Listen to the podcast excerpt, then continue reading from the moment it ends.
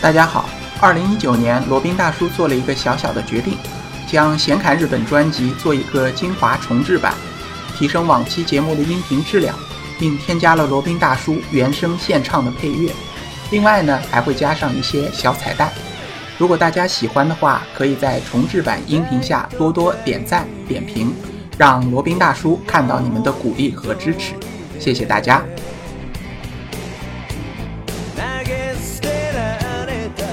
大家好，我是罗宾大叔。今天是二零一八年五月十七日，那再来更新一期我们的闲侃日本。呃，罗宾大叔呢去过日本也不下十几次，对于这个国家的印象还是非常的深刻的。那日本这个国家呢，个人感觉啊，可能是因为它是一个岛国的原因，和其他的国家并没有接壤。远离大陆，所以个人觉得日本这个国家是一个非常特殊的、非常特别的、有其特点的一个国家，和别的地方都非常的不一样。那今天罗宾大叔就想来讲一下哪些现象，或者哪些行为，或者哪些特点是日本有的，而其他的国家基本上是没有的，或者很少出现的。第一个呢，就是可能大家不知道，在日本，如果是边走边吃东西，或者边走边喝饮料，甚至喝水。都会认为是一种非常不礼貌、非常这个野蛮的行为。所以说，你可以如果去日本的话，你可以在大街上仔细的观察，几乎是没有任何一个日本人会边走边吃饭，包括边吃早饭或者边吃零食，或者甚至他都不会。如果他一定要不得不要吃东西或者喝东西的话，他一定会找一个角落，要么就站在角落那边慢慢的吃。要么就是找一个地方坐下来，然后慢慢的吃，喝一点水。他绝对不会是边走边吃或者边走边喝的。基本上罗宾大叔看到的，呃，凡是边走边吃或者边走边喝的，基本都是游客，其中又以本国人居多。那罗宾大叔以前也是不懂这个规矩啊，也犯过一些错误，也被人家指正过。有一次是去逛奥特莱斯，手里拿了个冰激凌，然后逛来逛去，一边逛一边吃。然后走到一家店的门口，罗宾大叔还没往里走啊，这时就有一个长得像宫崎骏的老爷爷跑过来，然后他很沉默的指了指我的冰激凌，然后又对我摇了摇手，意思很清楚，这个不允许进到店里面。那罗宾大叔也顿时感觉有一些羞愧啊，因为以前也是听说过的，但是对于这个印象也不是很深，所以就没有往心里去。那自此以后呢，罗宾就就非常注意这一方面，那尽量。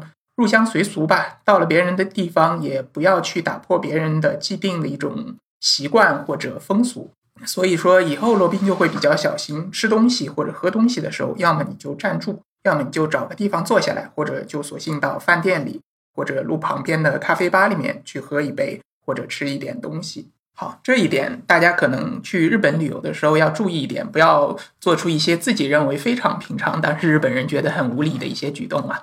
然后另外一点呢，就是无论你是在这个公交车上，无论是在火车上、新干线或者 JR 线或者地铁上或者轻轨上，甚至在商场里打电话这件事情呢，都是非常非常无理的。就是说，很少很少有人在这个地铁里或者在那个火车里打电话，即使是有电话打进来的话，他们如果是非常着急的事情，他们也会非常小声的把这个电话接起来，然后说。我在地铁上，我在火车上，等一会儿我打给你。很少有人会直接接起来就打，如果有的话，呢，我相信肯定是外国人或者来日本没几天。因为日本在这些公共场合，他都觉得你打电话会是对别人造成一种困扰，会给给别人造成麻烦的。所以说，在这些公共的地方，尤其是像公共交通上面，它都会有明确的指示，写着。请将你的手机调到静音状态，并且不要接打手机，因为这样会给别人、别的乘客带来困扰。所以呢，日本人也是非常遵守这样的一种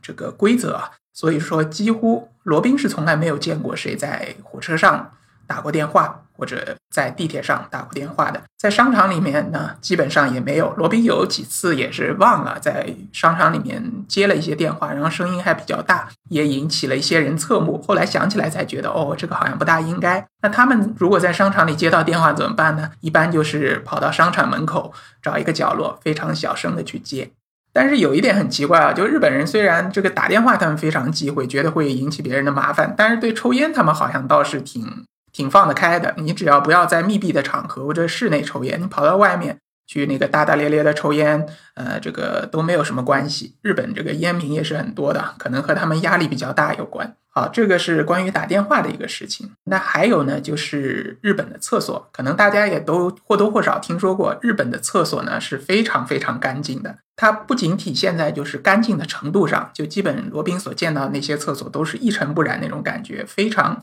进去就那种亮闪亮的那种感觉啊，shiny，非常这个干净。然后里面的设备也很齐全，纸厕纸是肯定有的。然后这个马桶呢，基本上也是那种全自动的，带有冲水。烘干那个，还有那个用音乐来音乐或者其他的声音来掩盖这个不雅的如厕的声音，这样一个按钮总是全套的。反正你只要进到这个厕所，你反正是不需要带任何东西，都可以这个完成如厕这个过程。然后厕所旁边一般都会带有母婴室，凡是有厕所，它都会有一个母婴室，它叫受乳室，就一般是那个给小孩喂奶的，或者说换尿布的这些设施都会有。所以说，个人觉得这个日本是一个对孩子。儿童非常友善的一个国家，因为它所有的设施都想得非常的周到，不光是儿童啊，儿童还有残疾人、老年人，他的这个面面俱到，都做得非常好。那说到对老年人、残疾人呢，还有一点，大家可能也听说过，日本这种这个残疾人无障碍通道，它都是有的。你只要是有这么一个，比如说上下楼的，呃，它如果是有这个自动扶梯，如果是有阶梯供正常这个健康人士使用的话，那残障人士他旁边必然会配备这个无障碍的直达电梯。还有就是每一辆巴士上面，它都会配有这个可以让轮椅自由上下的一个踏板。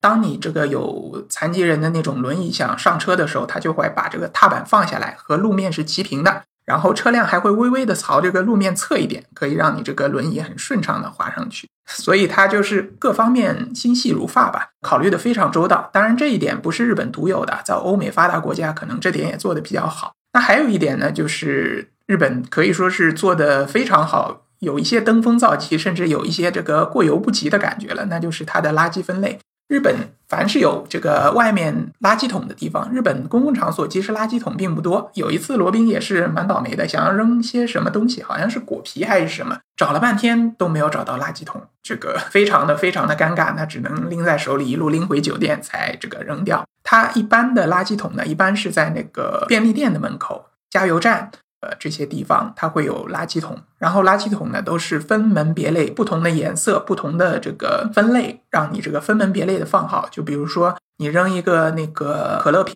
那这瓶子是一种垃圾，瓶子外面的包装，塑料包装是一种垃圾，瓶子的盖子是一种垃圾。所以正常的话，你要把这个盖子拧下来，把那个外面的塑料包装撕下来，然后分别投入各自它所属的那个垃圾桶。当然，这个游客来说可能对这一点不一定做得非常好，但实际上本土的日本人他们都经受过非常这个详细的这样的教育，在不管是在家里还是在公共场合，都会很自觉的把这个垃圾分类做好。罗宾这个是好几次亲眼所见啊。有一次是在那个一家便利店买一点速食品，然后在车上吃饭的时候，这时候看到一个年轻人，他也是买了一瓶饮料吧，然后喝完以后就站在墙根，喝完以后就随手就往那个垃圾桶里扔。扔之前他还是记得的，把那个瓶盖给拧下来，把那个塑料布给撕下来，然后分别投进去。所以说这个事儿绝不是宣传出来的，而是他们做出来的哈。然后，这个关于扔垃圾这件事，还有一些这个特殊的东西，就是说，日本如果是家庭的垃圾啊，它那个垃圾车不是每天都来的，它是那个每天会分门别类的，就今天收什么垃圾，今天收厨余垃圾，明天收这个这个报纸纸张类垃圾，后天收那个大件垃圾，是这样的。所以说，你如果家里有这样的垃圾，你要把它分好类，今天正好是那个哪种垃圾类型，你就要把这个垃圾。放到门口准备好，如果你错过了，那不不好意思，你就再等等一个那个一周吧。还有呢，如果是要扔那种大件的垃圾，就比如说像冰箱啊、像那个沙发啊、像那个电视机啊、自行车啊这些大件的垃圾的话，好像还是要付额外的费用的。它应该就是那种大件垃圾的处理费。所以说，对日本人来说啊，你扔垃圾不是免费的，甚至像在我们中国，那个扔垃圾还可以去卖给这个收废品的，还能收点钱。在日本的话，不但这个收废品呢基本没有。你要是把它扔掉啊，你还是要付出额外的钱的。有一次也是罗宾自己的亲身感受吧，呃亲身体验啊，就是去旅游，那次是到九州去旅游，然后非常倒霉的是，这个一个非常大的二十八寸的行李箱，它的轮子坏了，就没法拖了，然后搬起来也完全搬不动，那只好想办法把它扔掉。那怎么办呢？那外面显然没有这么大的这个垃圾桶啊。他那些垃圾桶都是这个普通体积的，根本这个东西是塞不进去的。然后怎么找都找不到哪里能够收这么大件垃圾的。然后无奈就去找了一个这个警察，还是一个商场的保安，然后去问他啊，应该是警察，他穿着警察的制服的。然后去问他，我这边有一个大的这个行李，然后想把它扔掉，请问哪里可以扔？然后那个警察就回答说，这个没有地方扔，这个你只能自己自行处理。呃，我记得很清楚，他他当初是说自分で処分します，应该就是自己自行处理的意思。那罗宾当时也搞得非常的尴尬，拎着这么大一个这个箱子，然后到处跑来跑去的。后来实在是没有办法，就是终于想出了个折中的办法。现在想起来还是有点愧疚啊，就是找了一个那个很大的行李寄存处，然后投了应该是投了一百日元吧，然后把这个大的行李就扔进去不管了。唉。 这个这个在此向这个九州那边的人民说一声抱歉啊，把那个空的行李箱扔在那边。那由此可以看出，垃圾扔垃圾这件事情在日本也是一件颇为严肃的、颇为重要的事情吧。好，那说完这些呢，还有一个比较可能大家感兴趣的话题啊，就是日本的泡澡、泡温泉。那日本呢是也是。应该是世界上很少有的，他们有共浴这么样一个传统的一个国家，就是说，他对于传统上如果是男女在一个澡堂里泡澡，他是不怎么介意的，甚至就是说，有的情况下，比如说，他不是所有的都是共浴啊，他是有的澡堂，他是提供这样共浴的一个浴池，你可以男女一块去泡。然后，如果你是对此有比较介意的话，它也是分有分开的浴池的，它分为叫男汤、女汤，男汤就是男的泡，女汤就是女的泡。如果是那个那个那个共浴的话，它应该是叫混浴吧，就是男女都可以进去。然后有的这个听说网上听说有的游客还在那边抱怨，他说就是男浴室里面这个有呃人还在里面泡着呢，然后那个清洁大妈就进去旁若无人的开始打扫了，呃，所以。这样不能说世界上绝无仅有吧，但也是比较一种奇妙的风俗吧。在那个北海道驱邪路湖那边有一个野外的温泉，就是一个共浴的温泉，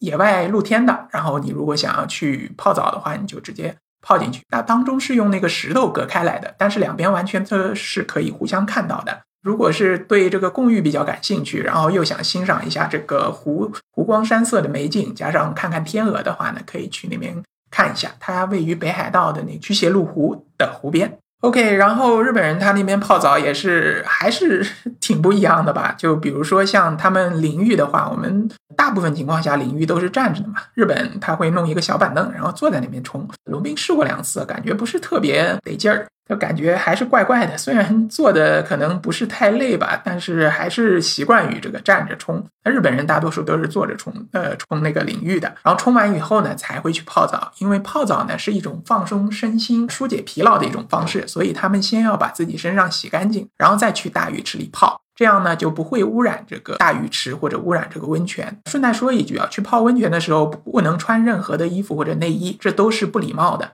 然后呢，你那个毛巾也不能放到温泉或者浴池里面。你这个比较好的方式，你要么是挂在脖子上，要么就是叠成一块方块顶在头上，或者说这个扎在头上可以的。但是千万不要放进去在里面搅毛巾啊什么的，那样是非常不礼貌的。好，那今天好像也讲的挺长了，就是关于一些这个日本大家习以为常的事情，但是在其他的世界各地可能并不是那么平常。罗宾觉得值得讲一讲的一些呃事情。可能还有一些其他的，那就下次再说吧。那今天节目就先到这里。接下来呢是罗宾大叔的广告时间。罗宾大叔可以为大家提供如下的收费服务，包括日本自由行的咨询服务、日本深度游的私人定制服务，以及日本经营管理移民的咨询服务，还包括日本购房移民的咨询服务。另外呢，还有另外一个领域啊，罗宾大叔还可以提供如下的服务。包括赴美生子、赴加生子的咨询服务，赴美生子城市签的代办服务，以及美国、加拿大十年旅游签证的代办服务。除此以外呢，还有三个国家的移民代理服务，罗宾大叔也可以提供，包括南太平洋小国瓦努阿图共和国的投资移民项目，可以投资移民拿绿卡，或者直接投资移民拿护照。另外呢，我还有一个欧盟国家希腊二十五万欧元的购房拿绿卡的项目，这个项目呢也叫黄金签证项目，还包括另外一个欧盟国家塞浦路斯的三十万欧元购房拿绿卡的项目。以上所有的服务呢，和罗宾大叔的独家特别干货，都可以在罗宾大叔的个人官网三 w 点罗宾大叔的全拼点 com 上可以看到。您也可以加罗宾大叔的个人微信。八二七四七九七零，八二七四七九七零，向罗宾大叔本尊咨询相关的服务内容。